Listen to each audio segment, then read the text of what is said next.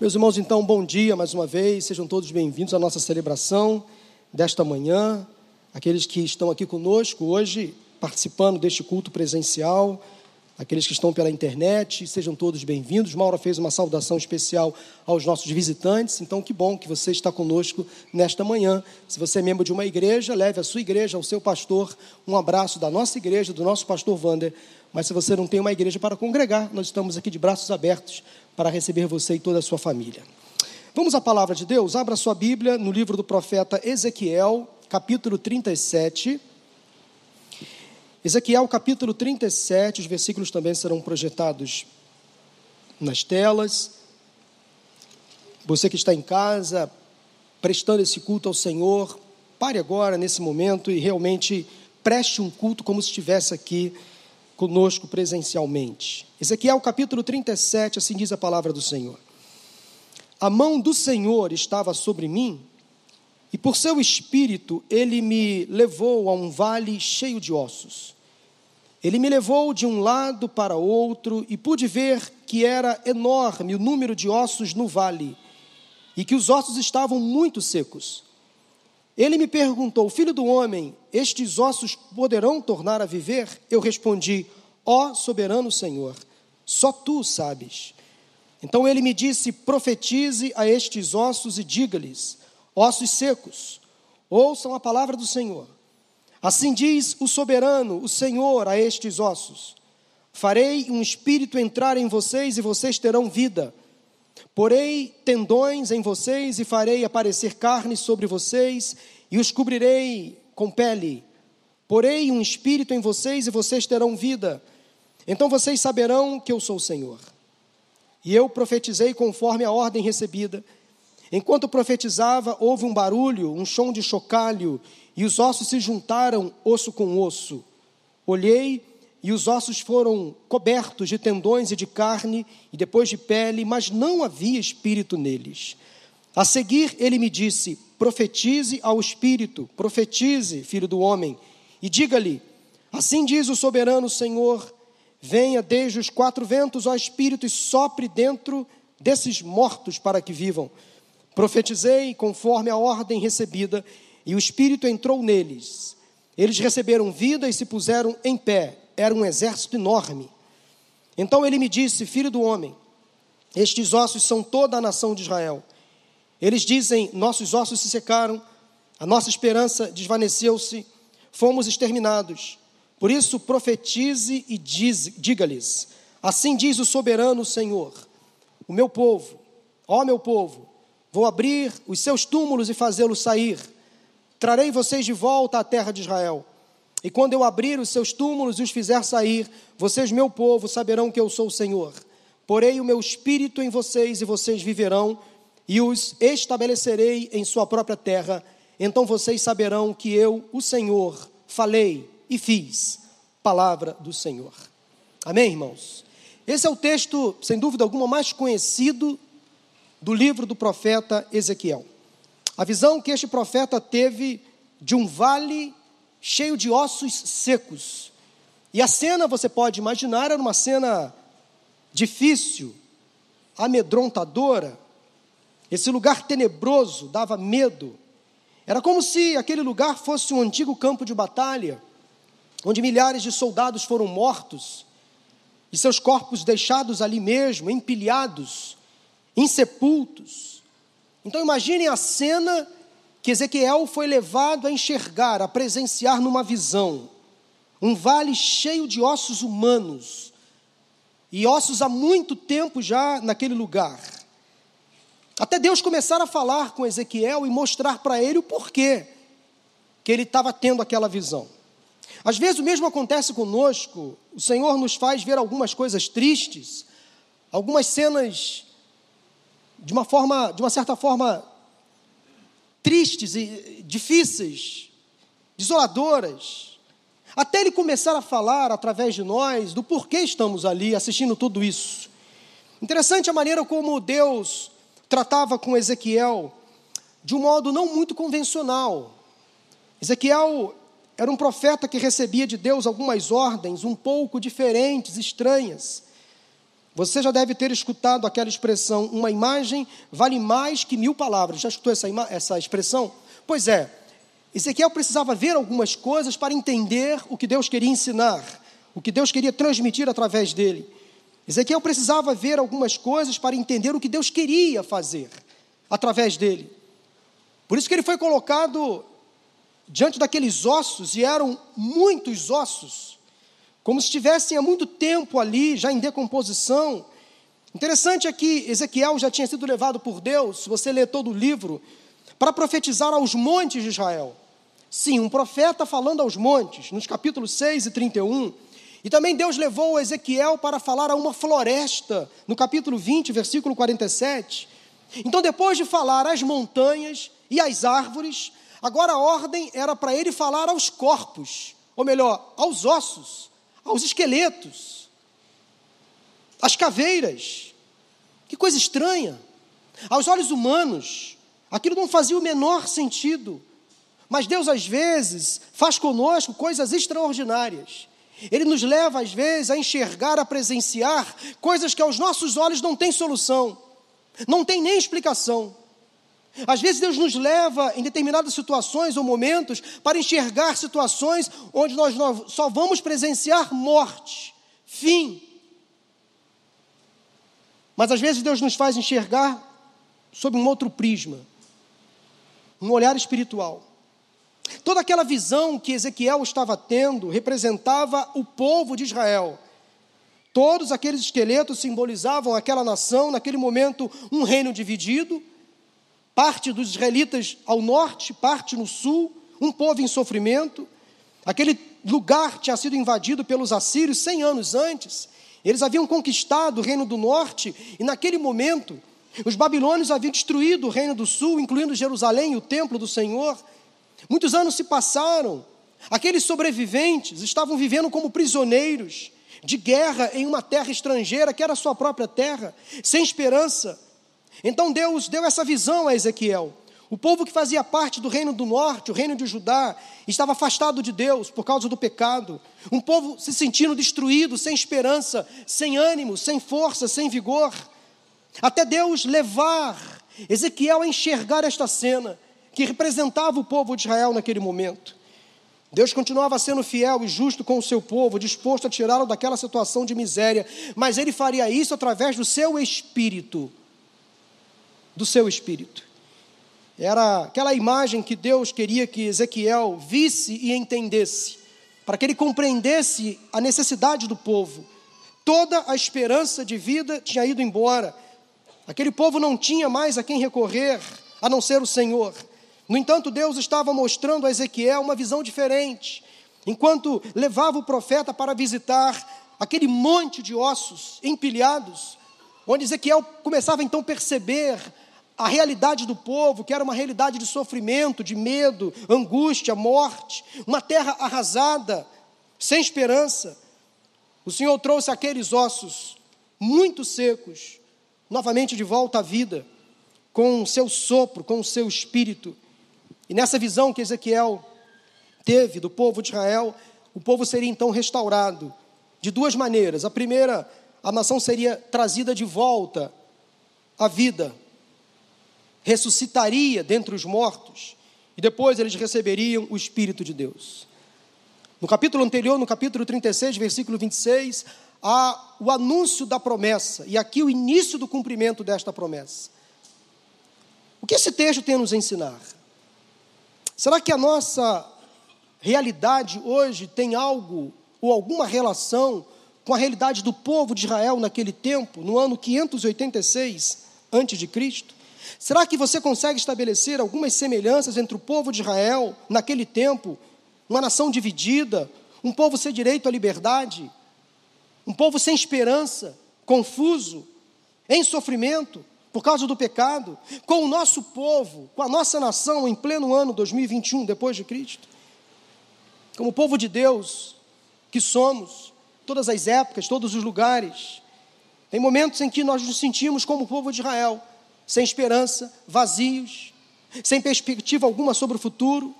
Nós estamos vivendo hoje dias muito difíceis no mundo inteiro, ainda sob efeito desta pandemia. Novamente, uma ameaça terrorista nos preocupa, muitas doenças, rumores de guerra, o mundo dividido, confuso, e vejo também muitos crentes se enfraquecendo na fé, se afastando da igreja, perdendo a alegria da salvação, perdendo a alegria de viver e achando que a vida não faz mais sentido, que as forças se foram, ou que Deus não tem mais o controle sobre a história. No entanto, a palavra de Deus, nesta manhã, para cada um de nós, diante do caos que nós presenciamos, continua sendo uma esperança, uma palavra de vida, de esperança, de ânimo, de encorajamento. Não acabou, até que eu diga que acabou, ainda há esperança, diz o Senhor, ainda há um sopro do meu espírito reservado para todo aquele que crê. Há um renovo de fé e de vida para aquele que acha que a vida não faz mais sentido. É isto que eu tenho ouvido de Deus. Quando essa pregação nasceu no meu coração, eu ouvi de Deus esta palavra para deixar com a igreja nesta manhã. Porque Deus quer soprar, meus irmãos, sobre nós um vento. O seu vento, que sopra da sua boca, sobre nós hoje Pergunta é: será que eu e você estamos prontos, receptivos, para recebermos a visitação do Espírito de Deus hoje? Eu espero que sim. Vou dizer uma coisa que Deus colocou no meu coração. Quando nós nos convertemos, e aqui eu falo aos crentes que já se converteram a Cristo, nós recebemos no dia da nossa conversão o Espírito Santo. Fomos batizados no Espírito, recebemos ali quando levantamos a nossa mão diante de um pregador, de uma mensagem pregada, nós confessamos arrependidos os nossos pecados e ali recebemos o Espírito Santo. Nos tornamos nova criatura, sentimos a presença de Deus naquele momento, e aquele Espírito que recebemos no dia da nossa conversão, ele foi suficiente para nos convencer do pecado, da justiça, do juízo.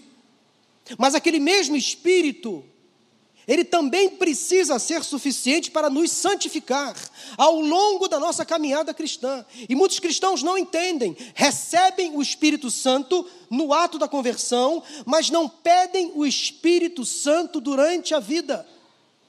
Daí está a diferença entre a salvação, que é um ato, e a santificação, que é um processo. Recebem o Espírito, mas não buscam mais dele. E é o Espírito quem nos santifica. É o Espírito quem nos dá dons espirituais. É o Espírito quem nos conforta nas horas difíceis, nos momentos de perda, de angústia. É o, é o Espírito Santo quem faz a igreja crescer, se desenvolver. É o Espírito Santo quem nos incomoda quando estamos diante do pecado. É o Espírito Santo quem nos faz santos, separados. E o que eu vou dizer não tem nenhuma relação com a segunda bênção, uma segunda experiência. Eu estou dizendo para você que nós precisamos de um enchimento constante do Espírito. Ou seja, quanto mais do Espírito em nós, melhor.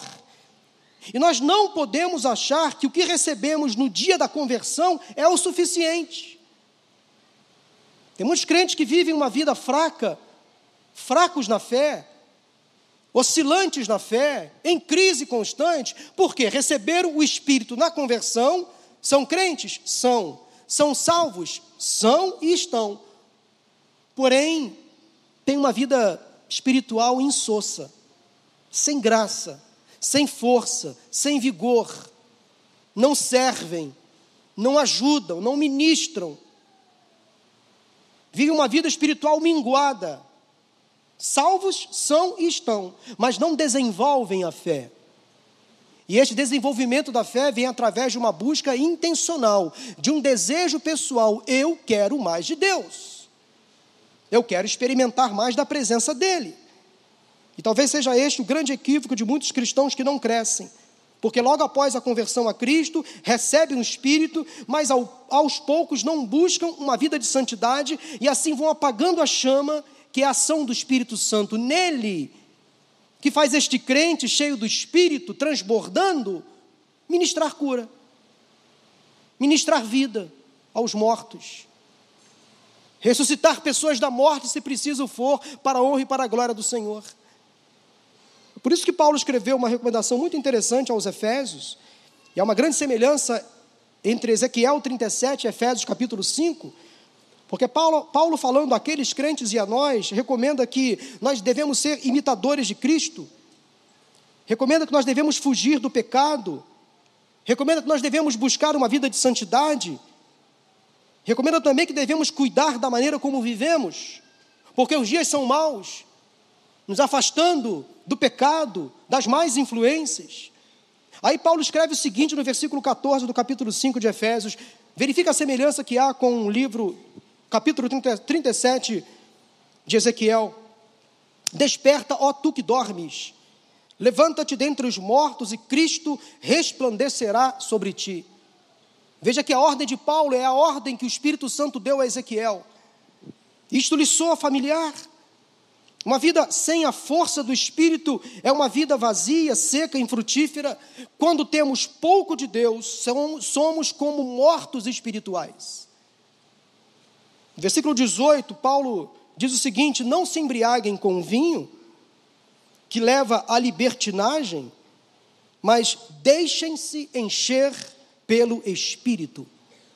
Uma versão mais antiga que diz, mas enchei-vos do Espírito. Eu prefiro essa primeira versão que eu li da NVI, que ela traduz com mais nitidez, com mais clareza o que está no original. Ou seja, eu tenho que deixar o Espírito me invadir. É direito meu ter mais do Espírito ou não? Deus está disposto a me encher da presença dEle. Se eu negar mais dele em mim, ele vai continuar à minha disposição, mas não vai me encher enquanto eu não permitir ser cheio dele. Está claro o texto?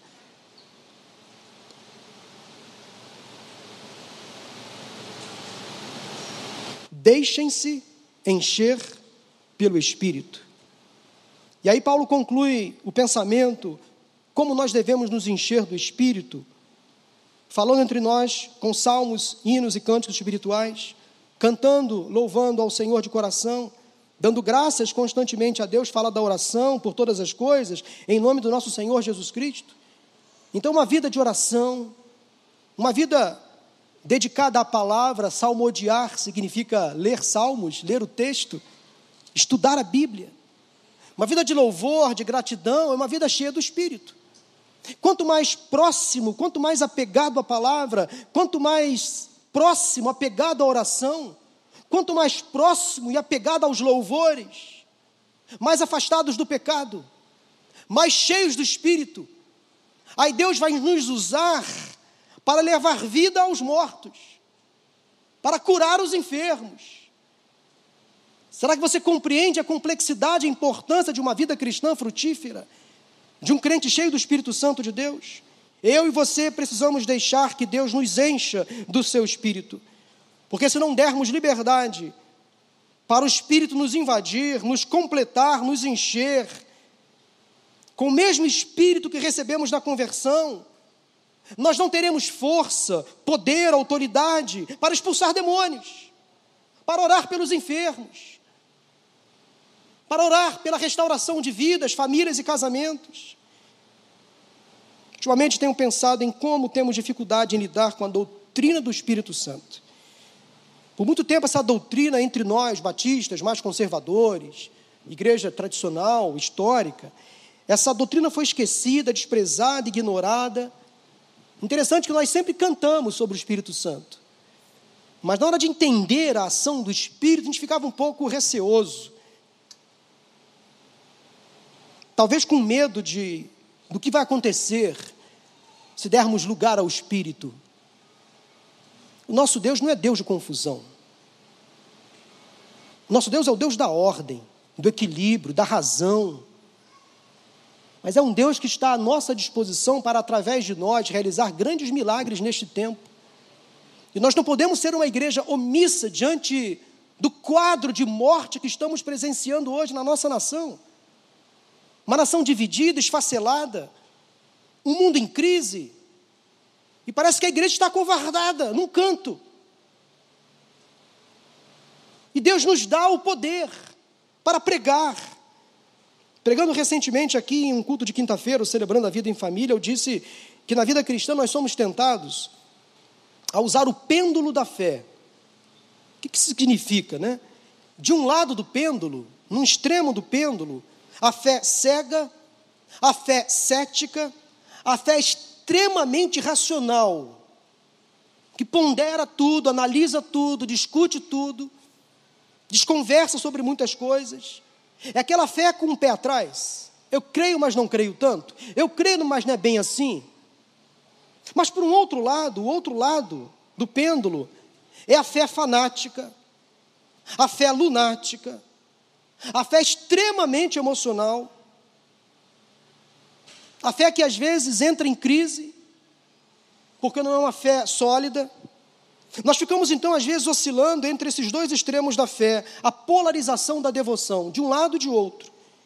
Mas nós precisamos é de uma fé equilibrada, é de uma fé centrada na Bíblia, de uma fé espiritual, que evita os extremos, mas que crê em milagres, que crê nos sinais, nos prodígios. Uma fé, como eu já disse, capaz de crer num Deus que tem poder para curar enfermos, ressuscitar mortos, restaurar famílias, libertar os oprimidos, libertar as pessoas das drogas. Eu creio num Deus que tem poder para fazer tudo isso usando cada um de nós, desde que estejamos prontos para receber dele a unção, a capacitação. É ele quem faz em nós. Nós precisamos deixá-lo agir, mas a gente temos um certo receio, por que isso? Mas principalmente Deus pode usar, ou nos usar, nesta fé equilibrada, que é capaz de levar o perdido para o céu a fé evangelizadora, a fé da salvação. Eu quero compartilhar alguns princípios que me chamaram a atenção a partir da visão de Ezequiel e como podemos ser cheios do Espírito Santo nessa busca intencional. Voltando ao texto de Ezequiel, capítulo 37, a primeira lição que eu encontro no texto, o primeiro ensino, o primeiro princípio é o seguinte: nós não devemos duvidar do que Deus pode fazer. Versículo 3. Deus pergunta a Ezequiel, filho do homem, estes ossos poderão tornar a viver? Eu, na minha humanidade, irmãos, eu responderia da seguinte forma: Senhor, de jeito nenhum. Esses ossos estão aí há muito tempo, essas pessoas foram mortas há muitos anos. Que loucura é essa, Deus? Para com isso, deixa disso. Há muito tempo esses mortos estão aí, esses ossos estão muito secos. Viver novamente, Senhor, não, impossível. Eu acho que nem o Senhor faria isso. Essa é a fé cética, que não crê no impossível. Há crentes assim, que não crê no impossível de Deus, que não crê no sobrenatural de Deus, que limitam o poder de Deus, que acham que Deus não tem mais poder para fazer o impossível. No entanto, Ezequiel foi muito sábio, muito confiante. Ele usou a sua fé equilibrada e simplesmente disse: Ó oh, soberano Senhor, só tu o sabes. Em outras palavras, Ezequiel disse o seguinte: Senhor, eu não sei, mas tu sabes. Eu não posso, mas tu podes. Eu sou limitado, mas o Senhor não é limitado. O título que Ezequiel deu para Deus diz tudo. Ele chamou Deus de soberano. Sabe quem é o soberano? É aquele que está no controle absoluto, total de todas as coisas. Está acima de tudo e de todos. É aquele que está sentado no trono de um único reino, cujo rei é Ele mesmo, Senhor. Nada se compara a Ele. É o dono do universo, é o Senhor da história. É o Deus que me criou, que criou você. Nós não podemos, meus irmãos, limitar a ação do Espírito em nós e através de nós. Não podemos mais ter essa fé oscilante, fraca. Mas às vezes nós nos sentimos como os israelitas naquele tempo, encurralados sem esperança, sem vida, achando que não há mais saída. Daí nós somos tentados a pensar que Deus se esqueceu, que Ele não tem poder. Quando Jesus tirou Lázaro da sepultura, lá em João capítulo 11, tem essa história, depois de quatro dias, e esse período foi muito importante no texto, como citado, porque no pensamento judaico havia uma crença de que o espírito do morto poderia pairar ao redor do corpo até quatro dias, e com isso o morto poderia reviver. Então Jesus chega a Betânia, na casa de Marta e Maria, quatro dias depois. Lázaro já estava sepultado, cheirando mal. A morte para aquelas duas irmãs já era definitiva, ato consumado. E Jesus estava ainda algumas semanas da sua própria morte e ressurreição, e quando soube da doença de Lázaro, ele mandou um recado dizendo o seguinte: essa doença não acabará em morte, é para a glória de Deus, para que o Filho de Deus seja glorificado por meio dela. Mas quando Jesus chegou, Lázaro já estava sepultado há quatro dias, Senhor, já cheira mal. Aí Jesus, com muita paciência, disse a uma das irmãs: Eu sou a ressurreição e a vida.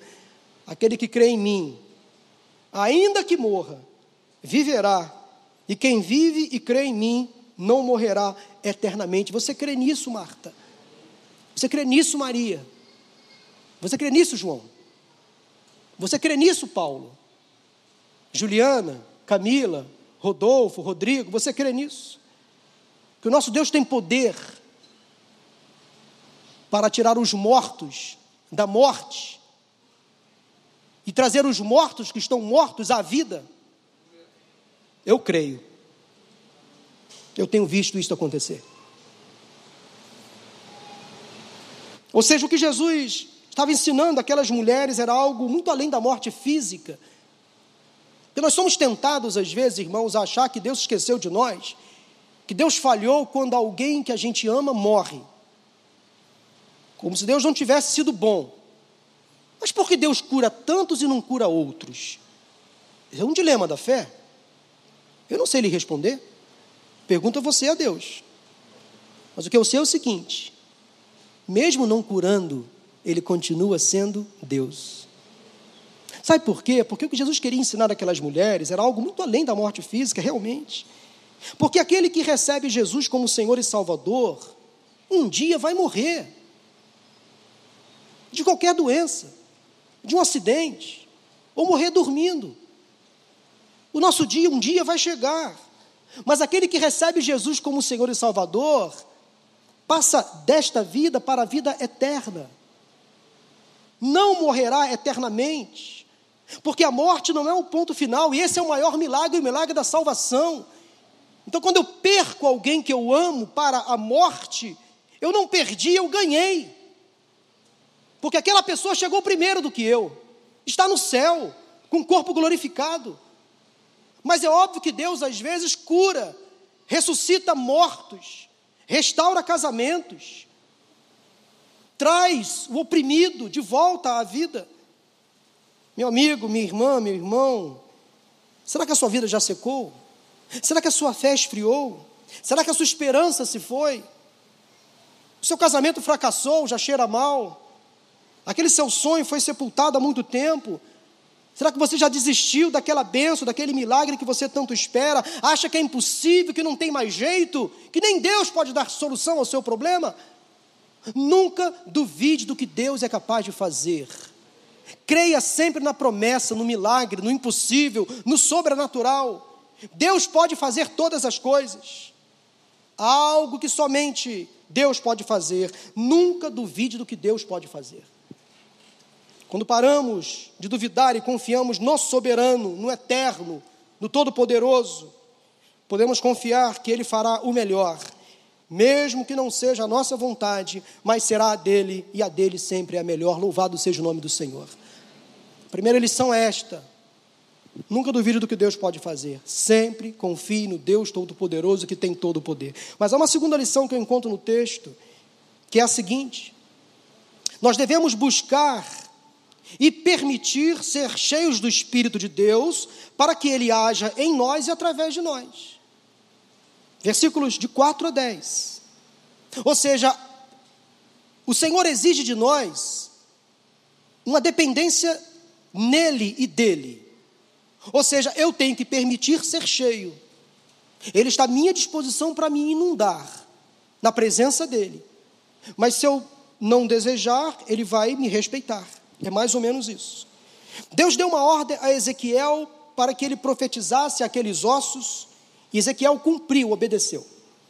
Enquanto profetizava, ele ouviu um barulho, um som de chocalho, os ossos se juntando. Aqueles ossos secos e soltos começaram a se juntar, e eles começaram a formar novamente esqueletos. Depois se transformaram em corpos humanos, com músculos, tendões, tecidos conectados aos ossos. No entanto, não foi suficiente. Aquelas caveiras, agora já corpos, precisavam do Espírito de Deus dentro deles, ou dentro delas. Aqueles corpos tinham braços, pernas, órgãos internos, aparência humana, mas faltava algo. Eram ainda como bonecos de cera, ou como numa versão mais moderna, robôs humanoides. Quase humano, quase perfeito, mas sem raciocínio, sem intelecto, sem interação, sem emoção, porque faltava o essencial, o sopro de vida. Gênesis 2, 27 me faz lembrar de quando Deus criou o ser humano, ele formou o homem do pó da terra e soprou no homem o fôlego de vida. Aí o homem teve vida. Deus disse a Ezequiel: profetize ao Espírito, profetize. Diga-lhe: assim diz o soberano Senhor, venha desde os quatro ventos, ó Espírito, e sopre dentro desses mortos, para que vivam. Ezequiel profetizou conforme a ordem recebida. E o espírito de vida entrou naqueles corpos, eles se puseram de pé diante de Ezequiel. Era um exército enorme, segundo diz a palavra. E a partir daquele momento que o Espírito de Deus entrou naqueles corpos, eles estavam prontos para viver plenamente. A palavra hebraica para sopro é ruá. E é curioso que essa expressão no hebraico pode significar, além de sopro, também vento ou espírito. A mesma palavra usada no versículo 9, sopro, Deus fez soprar dentre os mortos, dentro dos mortos, para que vivessem. Essa palavra sopro no versículo 9, ela também é repetida no versículo 14. Agora você encontra a palavra espírito com E maiúsculo. Porém, o meu espírito em vocês e vocês viverão, é a mesma palavra no original hebraico. Essa mesma palavra é usada em Gênesis capítulo 1, versículo 2, quando diz que o ruá de Deus, o Espírito de Deus, se movia sobre a face das águas. Então Ezequiel estava fazendo um jogo de palavras para descrever que esse vento, esse sopro, simbolizando então o sopro de Deus, o fôlego de Deus, também seria chamado de Espírito de Deus. Talvez aqui um prenúncio do que aconteceria lá em Pentecostes. Quando Deus derramou do seu espírito sobre toda a carne. Meus irmãos, sem Deus nós não somos nada, sem o Espírito Santo nós não vamos a lugar nenhum. Somos como um corpo sem vida. Somente quando o Espírito Santo entra em nós, pela nossa vontade, pela nossa permissão, pelo nosso desejo, é que nos tornamos totalmente vivos, totalmente prontos, preparados para sermos crentes como Deus espera. O Senhor quer nos encher da Sua presença o seu Espírito nos dará esperança, força, energia, coragem, vida. É o Espírito de Deus em nós, mediante a nossa permissão de querer mais dele, que nos fará cumprir uma missão, um propósito. Como nós podemos conseguir isso? Simplesmente permitindo, deixando que o Espírito nos encha. Isso é possível somente quando nos submetemos à vontade de Deus. Como disse antes, nós já cantamos muitos hinos sobre esse desejo de ser cheios do Espírito. E eu selecionei aqui alguns hinos, tuta, para a gente cantar hoje de manhã, como fizemos no primeiro culto. E o primeiro hino antigo que você já ouviu, já cantou muitas vezes, é o seguinte: Espírito, encha minha vida, enche-me do teu poder pois de ti eu quero ser. Espírito, enche o meu ser. Espírito, Espírito, encha minha. É o nosso desejo Enche-me do teu poder, pois de ti eu quero ser. Espírito, enche o meu ser. As minhas mãos eu quero levantar e em louvor te adorar. Meu coração eu quero derramar diante do teu altar. As minhas mãos eu quero levantar. As minhas mãos eu quero levantar e em louvor te adorar. Meu coração eu quero derramar diante do teu altar. Já cantamos também. Há um doce Espírito aqui que eu sei que é o Espírito de Deus. Já podemos todos perceber. Lembra, Toninho? Da presença de Jesus, o Salvador.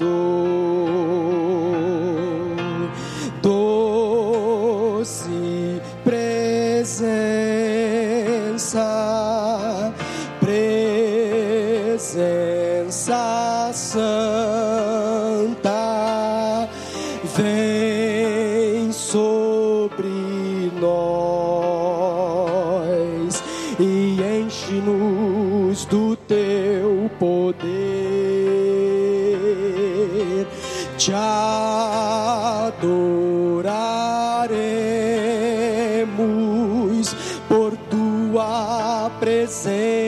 aqui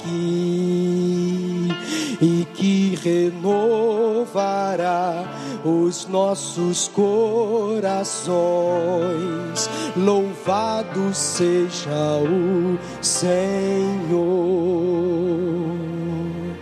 Santo Espírito, encha minha vida, pois com Cristo eu quero brilhar. Lembra? Santo Espírito, encha minha vida, usa as minhas vidas para salvar. Aleluia, aleluia, aleluia, dou ao Rei dos Reis. Aleluia, aleluia, aleluia, dou ao Rei. Aleluia. Enche-me, Espírito, mas que cheio quero estar. Eu menor dos teus vasos, posso muito transbordar. Ó, oh, dá-me falar cada dia com salmos, hinos de amor. Ó, oh, dá-me viver cada dia com gratidão e louvor. Enche-me, Espírito, mas que cheio quero estar. Eu menor dos teus vasos, posso muito transbordar. Ó, oh, dá-me viver cada dia com sobriedade e temor, em sujeição uns aos outros, como convém no Senhor. Canta comigo. Enche-me, Espírito, mais que Cristo, mais que cheio quero estar, mais que cheio quero estar. Eu menor dos teus vasos, posso muito transbordar. Aleluia. Descerá sobre ti o Espírito Santo. Lembra dessa música? E o poder do Altíssimo te envolverá. Descerá sobre ti o Espírito Santo, e o poder do Altíssimo te envolverá. O que vai acontecer? Tua alma viverá, teu espírito renovará, e no teu corpo tudo novo se fará. Tua alma viverá, teu espírito renovará, e no teu corpo tudo novo se fará e chorarás e saltarás. É possível de alegria.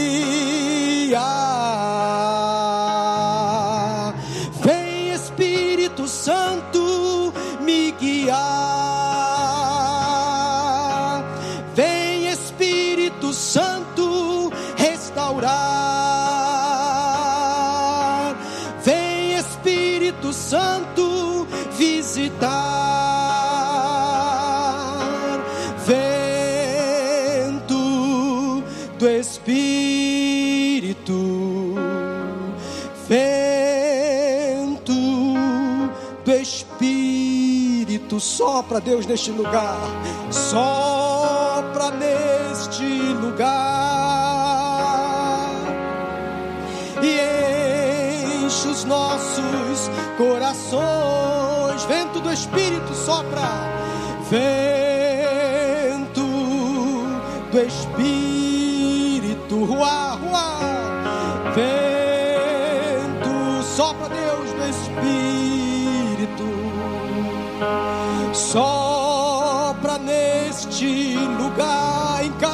nós, Senhor e enche os nossos corações. Tua alma viverá, teu espírito renovará, e no teu corpo tudo novo se fará. Aleluia!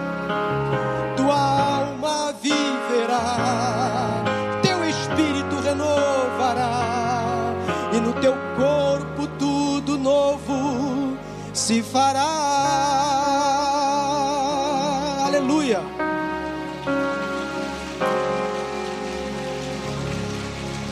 Porque nós queremos mais do Espírito. Oh Deus, o que temos não é suficiente. Porque nós queremos ver cumprida a promessa naquele cântico que nós já cantamos tantas vezes. E às vezes, meus irmãos, nós não temos noção do que nós estamos cantando. Será que Deus falha quando a gente pede? E Ele não, ou nós não nos recebemos? Não, Deus não falha nunca. A questão está em como nós estamos pedindo. Será que tem sido um pedido de- da nossa parte intencional? Porque um crente cheio do Espírito Santo, as promessas reservadas na palavra se cumprem. Um crente cheio do Espírito ora e os enfermos são curados, se for para a honra e para a glória do Senhor. Um crente cheio do Espírito ora e os mortos ressuscitam. Os aprisionados são libertos. Casamentos são restaurados. Famílias inteiras são restauradas quando um crente cheio do Espírito ora. Estou vendo ali um casal, né, Alfredo? Está com a esposa dele ali. Andressa ainda está no hospital, mas já saiu da UTI. Recebeu lá um sopro de vida. Esse casal estava aqui semana passada com a Andressa ainda no hospital, num quadro gravíssimo, entubada, desenganada pela medicina. Uma jovem de quantos anos, Alfredo? 30 anos. Essa jovem, os médicos tiveram que interromper o parto. O pequeno Daniel nasceu com 36 semanas. Está sobrevivendo, Daniel? Louvado seja o nome do Senhor.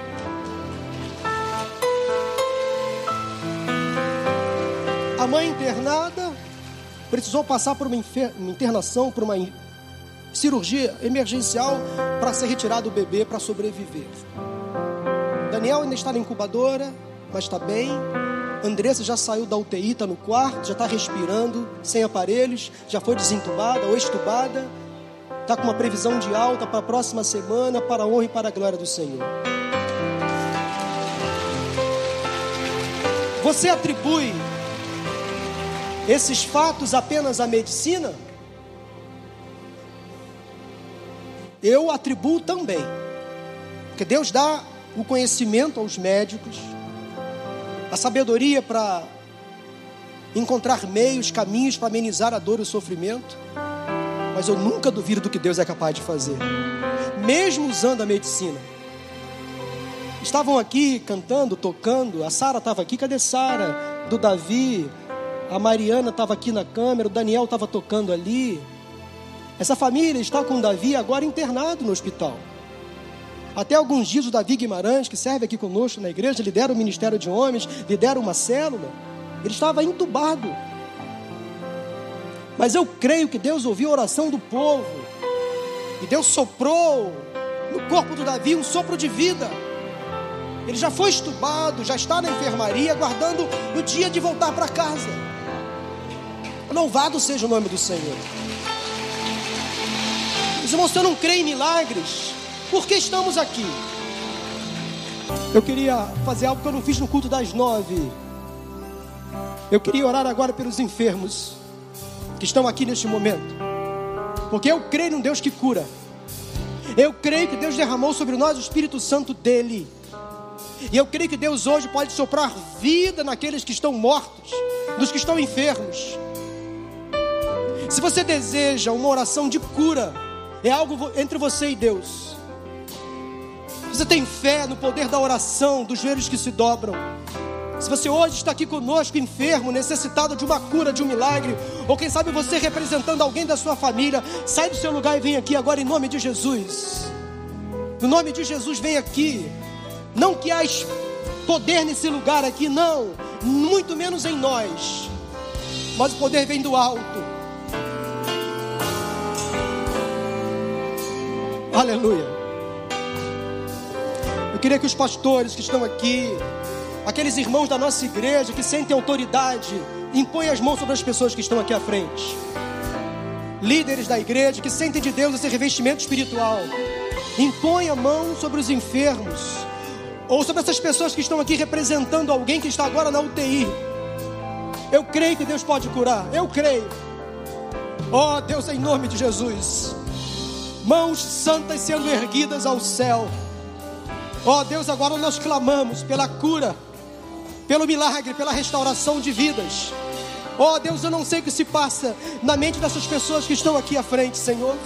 Quem sabe elas carregam no corpo uma doença incurável a medicina não dá jeito, mas o Senhor dá jeito. Quem sabe Deus há doenças na alma, uma depressão, uma ideação suicida.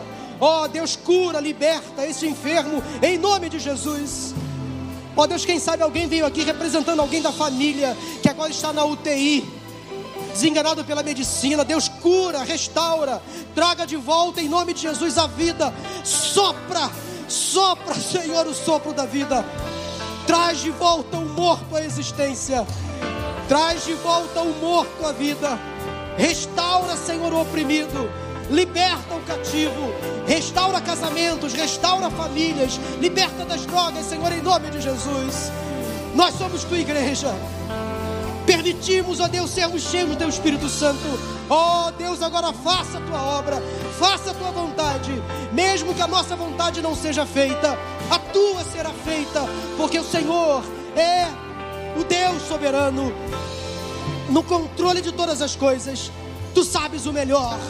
E nós vamos nos aquietar na tua presença. Tua alma viverá, teu espírito renovará, e no teu corpo todo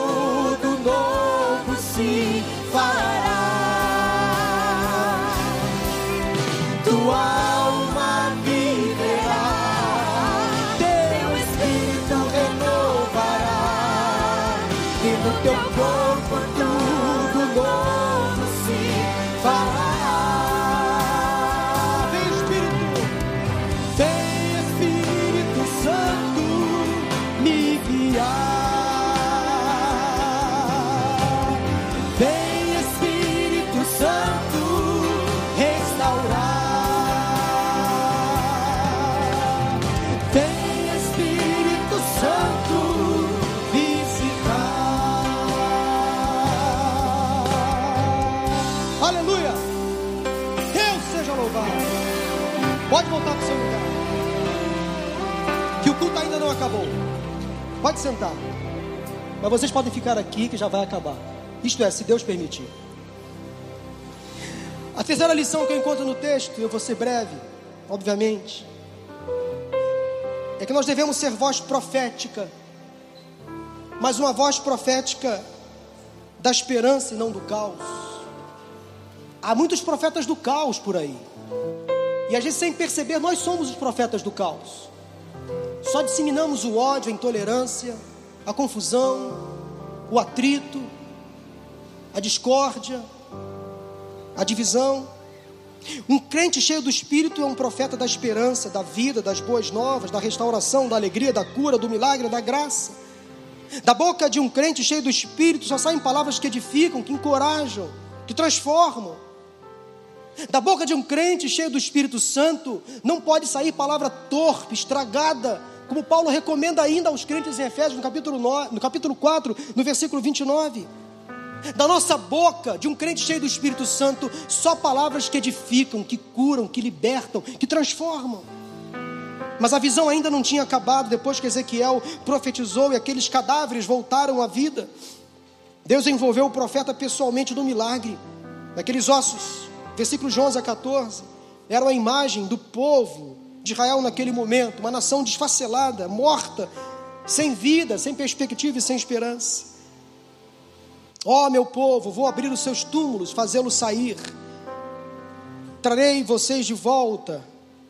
E quando eu abrir os seus túmulos, os fizer sair, vocês, meu povo, saberão que eu sou o Senhor. Deus deseja, meus irmãos, o mesmo de nós. Cheio do Espírito Santo, usados por Deus para resgatar pessoas da morte. Permitam-me a expressão, claro, dentro desse contexto, um crente cheio do Espírito Santo é um crente, permitam-me a expressão, violador de túmulos. Resgatador de mortos para trazê-los à vida. Tiraremos os mortos espirituais do confinamento, do esconderijo, da sepultura, e através das nossas vidas, cheio do Espírito Santo, Deus soprará neles um novo fôlego, o seu espírito. Como Aconteceu com Ezequiel, nós devemos falar palavras de vida, não de morte, de paz e não de guerra, de esperança e não do caos. Quantos hinos baseados na palavra de Deus nós já cantamos? Como o povo de Israel naquele tempo, hoje também há muitos distantes de Deus, exilados. E a mensagem de Deus neste momento para nós é a seguinte: profetiza, meu povo. Profetiza, servo meu. Profetiza. Abra a tua boca, meu irmão. Profetiza sobre o vale dos ossos secos. Porque um milagre hoje aqui se realiza. Trazer de volta a vida, o Pai precisa. Profetiza. Meu irmão, você é cheio do Espírito Santo, você é um profeta de Deus nesta nação. Na sua família, meu irmão, você é um profeta de Deus no seu casamento, na vida do seu marido, da sua esposa, dos seus filhos. O inimigo está jogando pesado contra as nossas crianças. Eu choro, porque eu recebo no meu gabinete pais desesperados. Nós que somos pais temos que profetizar vida, restauração, libertação.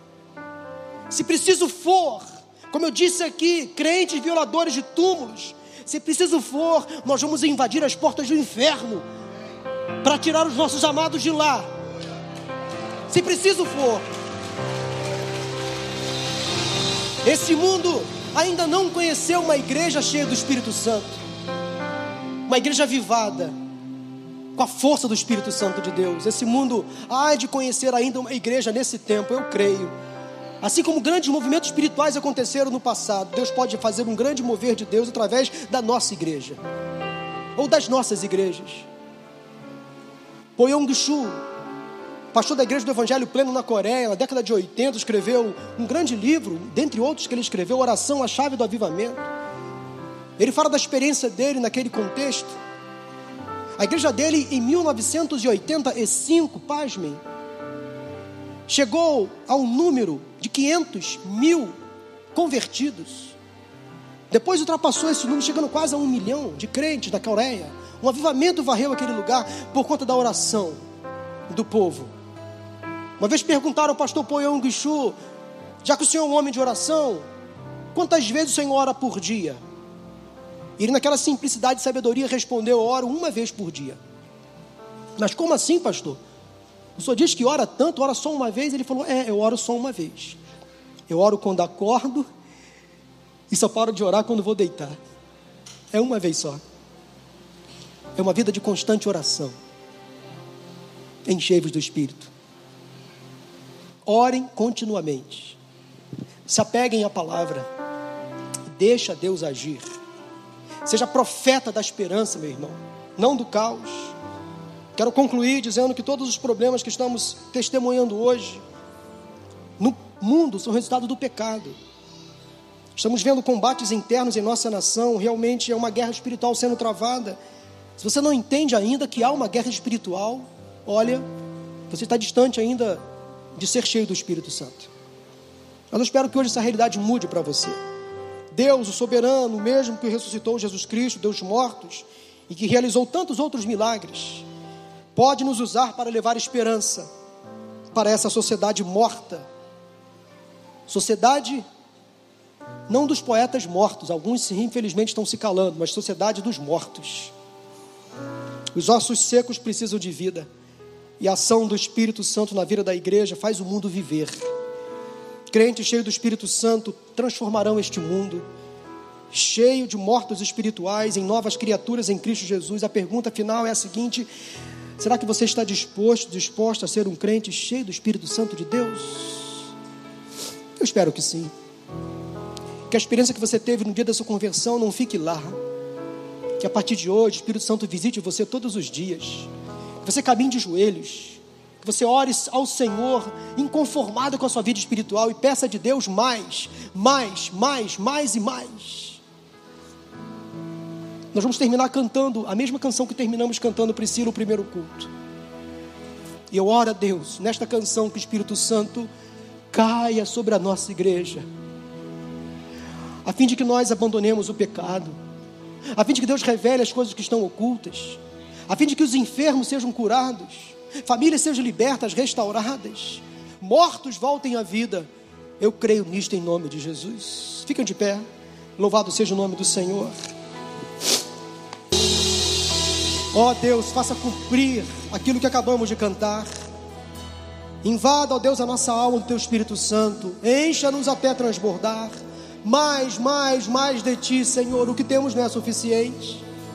Para a honra e para a glória do Teu nome, Deus, aqueça os corações que estão fracos nesta manhã, aqueles crentes que estavam afastados da tua presença, que hoje, ó Deus, recebam um renovo espiritual, para que eles sejam profetas da esperança, para que teu espírito neles e através deles haja com favor e graça e misericórdia neste povo, nesta sociedade. Ó Deus, confiamos no Senhor. Não queremos duvidar daquilo que o Senhor é capaz de fazer e damos total liberdade ao teu Espírito Santo para agir no meio de nós. Ó oh, Deus, obrigado pela celebração desta manhã. Leva-nos em paz e segurança. Dá-nos um restante de domingo abençoado na tua presença. E traga o teu povo logo mais à noite, mais uma vez desejoso para ouvir a tua palavra. Pois nós assim oramos. E com o amor de Deus, o nosso Pai, a graça de Jesus, seu Filho, e as consolações do Santo Espírito de Deus estejam conosco nesta manhã e com todo o teu povo espalhado pela face da terra, hoje para todos sempre. Amém, amém e amém. Deus te abençoe. Bom domingo em nome de Jesus.